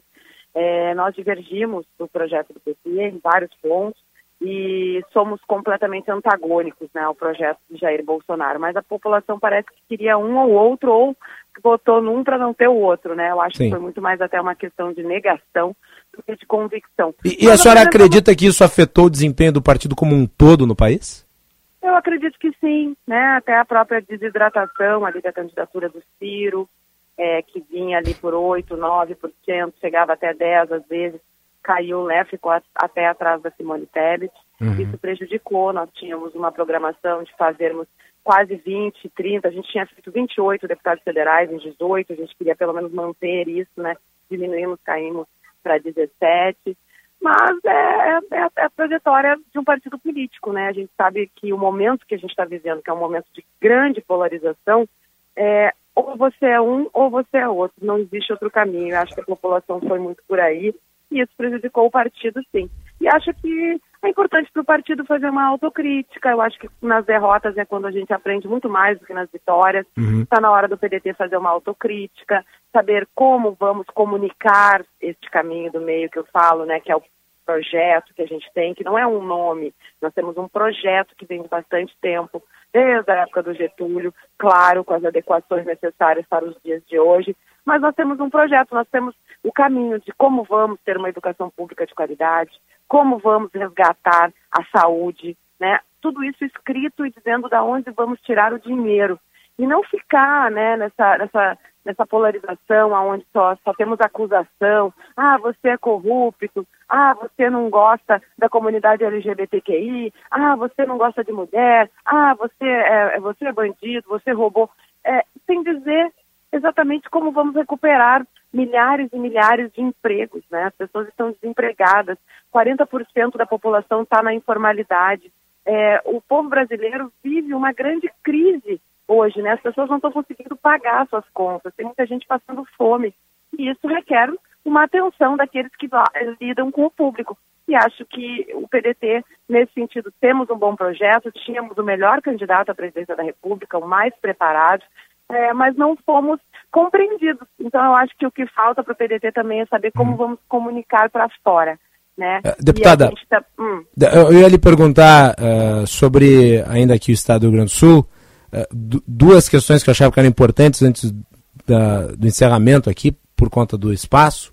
Eh, e as duas perguntas são as seguintes. Primeiro, em relação à Assembleia Legislativa, o PDT manteve as quatro cadeiras que tinha desde 2018. Foi um resultado satisfatório? nós, nós gostaríamos de ter aumentado a nossa bancada, né? Infelizmente não aconteceu. Ficamos felizes por pelo menos conseguimos manter, mas a gente tinha uma perspectiva de aumentar a nossa bancada. Então, Perfeito. sim, foi uma decepção não termos conseguido aumentar, né? Assim como também foi uma decepção ah, a federal, né? Aonde nós tínhamos três, né? Do que a gente tivesse saído do partido, a gente tinha feito três em 18 e agora fizemos apenas dois.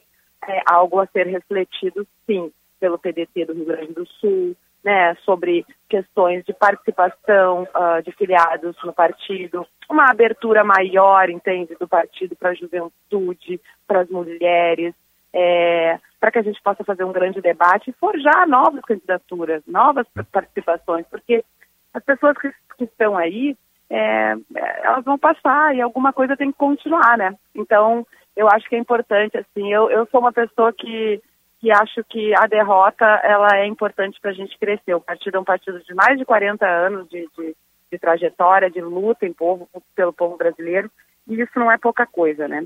Então, não, não quer dizer que acabou, quer dizer que a gente diminuiu, que a gente não está do tamanho que deveríamos estar, mas agora então vamos trabalhar para que a gente possa se comunicar melhor e que a gente se faça entender, né, para a população e a população possa nos, nos escolher. A última pergunta era sobre ainda eh, esse apoio que foi firmado. Ele não compromete o PDT e eh, o candidato, caso venha a ser eleito, com a participação do partido no governo. No caso, é um apoio político, mas não é uma aliança formal para governar. Exatamente, não se falou sobre a participação do PDT no governo. Eu, inclusive, não sou favorável. Uma coisa é o apoio no segundo turno para evitar um mal maior, né? Outra coisa é a participação, porque aí sim podemos ter problemas, né? Porque já sabemos a fórmula, né, uh, do governador Eduardo Leite, e ela é muito distinta daquelas que nós defendemos, então seria muito incoerente, né? Agora, bom, vamos conversar isso depois da eleição, né? Porque primeiro a gente precisa ganhar, então, a eleição, já que o PDT optou por Eduardo Leite. Muito bem. Deputada estadual Juliana Brizola, do PDT, muito obrigado por ter atendido a produção aqui do Bastidores do Poder nessa tarde de feriado. Lhe deixo com a última palavra. Ah, eu que agradeço a oportunidade, viu? É muito importante que a gente possa, enfim, colocar, né? Esse, a, rádio é um canhão, as pessoas escutam muito e é muito importante. Eu agradeço a oportunidade e vamos lá, né? Que a gente consiga fazer dessa eleição do segundo turno melhor para as pessoas é, do nosso país. Muito bem. Muito obrigado, deputada. Um bom restante Obrigada, de semana. querido. Deputada Juliana Brizola falando aqui no Bastidores do Poder. Então, né, é, esse posicionamento do PDT de Porto Alegre não é o posicionamento estadual do PDT, né, que já afirmou posição em favor de Eduardo Leite na disputa pelo governo do Estado. né. Ah, eu quero mandar um abraço aqui para o deputado Marcos Vinícius, deputado eleito eh, pelo Progressistas, que está nos acompanhando, está em trânsito pelo interior do Rio Grande do Sul, em Cerro Grande do Sul. Estava ouvindo aqui o programa. Agradeço a audiência qualificada e a aproveitar e parabenizar né, Marcos Vinícius pela eleição. Uma hora dessas, o deputado vem aqui no programa para falar. Vamos combinar com o tempo. Intervalo e voltamos para a parte final da edição de hoje.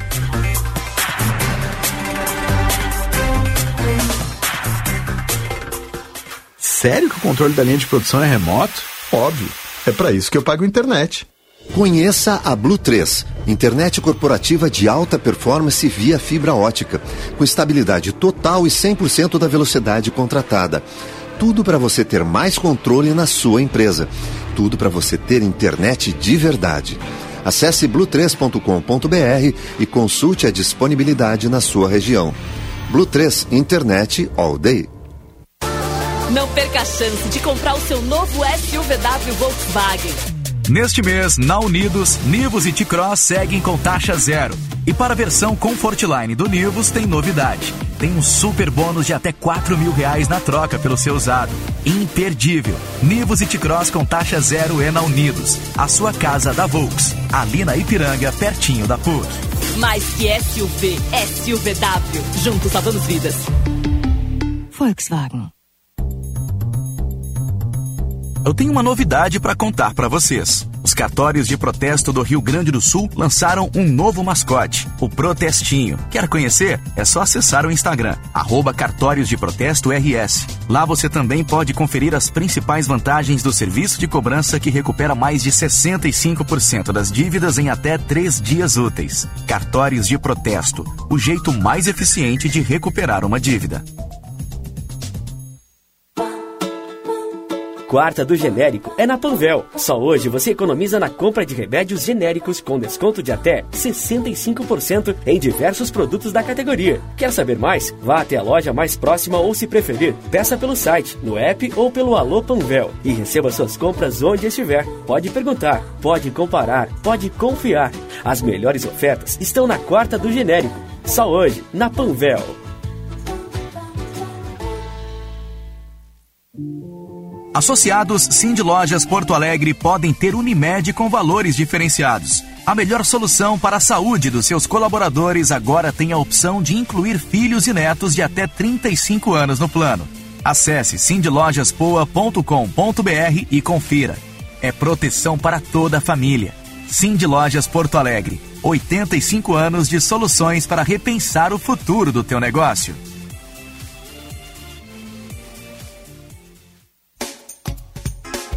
Pensando em comprar um Chevrolet Zero? Na Esponqueado Jardim, a sua concessionária em Porto Alegre, entregamos seu carro novo em 24 horas. Estamos nas melhores localizações da cidade. Nilo Peçanha, ao lado do Iguatemi, Cavalhada, na zona sul da cidade e agora em dois novos endereços. Ipiranga, ao lado do Hospital da PUC e Padre Cacique. Esponqueado Chevrolet, a revenda que não perde negócio. Use o cinto de segurança.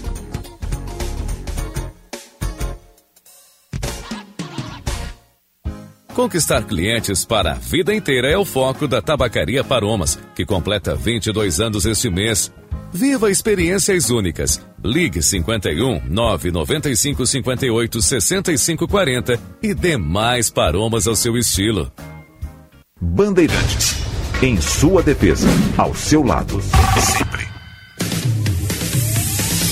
Você está ouvindo Bastidores, do, Poder, na Rádio Bandeirantes. Com Guilherme Macalossi. Poder com o patrocínio da Escola Superior dos Oficiais da Brigada Militar e do Corpo de Bombeiros Militar, realizando sonhos, construindo o futuro. E de Sinoscar, compromisso com você, juntos salvamos vidas. 15 horas e 51 minutos, a hora certa para o Hotel Express Rodoviária. Conforto e economia é no Hotel Express Rodoviária, ligue 30 85 55 00. Vamos com as informações do trânsito, Júlia Fernandes. Trânsito. Colorado, a Estrela Bet apostou na tua paixão. Acesse estrelabet.com.br e conheça a nova patrocinadora do Esporte Clube Internacional.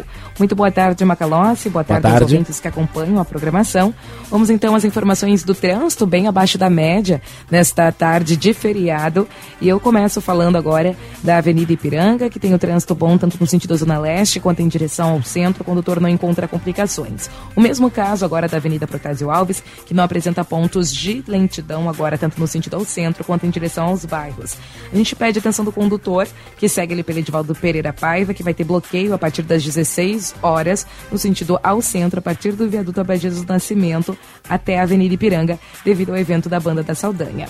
Colorado, a Estrela Bet apostou na tua paixão. Acesse estrelabet.com.br e conheça a nova patrocinadora do Esporte Clube Internacional, Macalossi.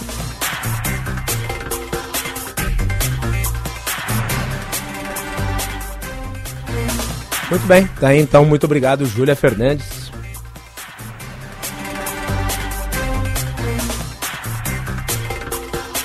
Esse é o Bastidores do Poder nas ondas da Rádio Bandeirantes. Você nos acompanha pelo São FM 94.9, pelos aplicativos Band Rádios e Band Play.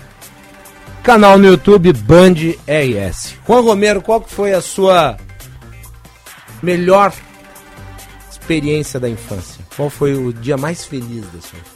Vamos terminar o programa.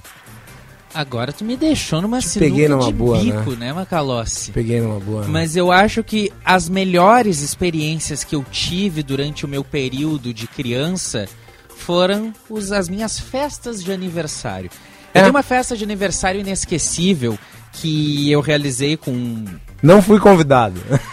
Na época, infelizmente, a gente não se conhecia. Não. Mas que eu realizei num daqueles parques de diversões que tem em shoppings, assim, da capital. Ah, perfeito. em que eu consegui reunir bastante amigos. Foi, se eu não me engano, minha festa de aniversário de 7 ou 8 anos. Eu não me lembro agora com tanta certeza. Mas que a gente ficou tarde inteira, início da noite, eh, se divertindo bastante. Teve bastante bolo, teve bastante, bastante salgadinho, bastante corrida, bastante brincadeira. eh, os jogos livres ali pra gente. Foram uma das melhores eh, experiências que eu tive na minha vida. Foram sempre essas de aniversário, festas de aniversário que toda criança gosta. E eh, uma coisa que tu não gosta é que toca essas músicas de criança. Não, eu acho insuportável. É, eu acho essas músicas voltadas para o público infantil uma mais chata do que a outra. né? A minha foi quando meus pais me levaram para assistir Jurassic Park em 1993 no cinema. Eu acho que aquele foi o dia mais feliz da minha infância.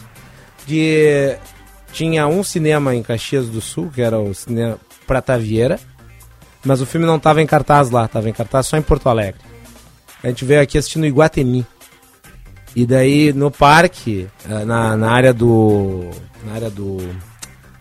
Na área do estacionamento, eles montaram né, uma exposição de dinossauros animatrônicos. A gente foi lá, passamos o dia, a gente foi lá, os dinossauros animatrônicos, depois o filme. Tá? Então é uma experiência, né? Imaginativa e né, um dia muito feliz. Há fotos, há registros de Guilherme Macalossi enquanto criança? Tem vários, mas não é o caso de mostrar aqui, né? Não, não vamos mostrar aqui. No Brasil Urgente parece que vai ter uma foto minha quando criança. então Ó, fiquem ligados. e pra dar um spoiler, spoiler, creio que tenha também foto minha. Aí, ó, viu só? Daqui a pouco, então. Brasil Urgente com Alexandre Mota. 15h55, nós vamos ficando por aqui. Amanhã o Bastidores do Poder é com Jean Costa. Eu volto segunda-feira, o programa continua normalmente no ar.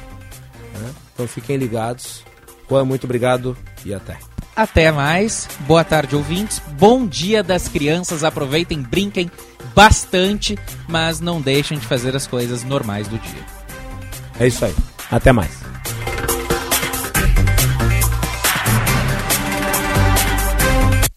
Você ouviu Bastidores do Poder na Rádio Bandeirantes Com Guilherme Macalossi.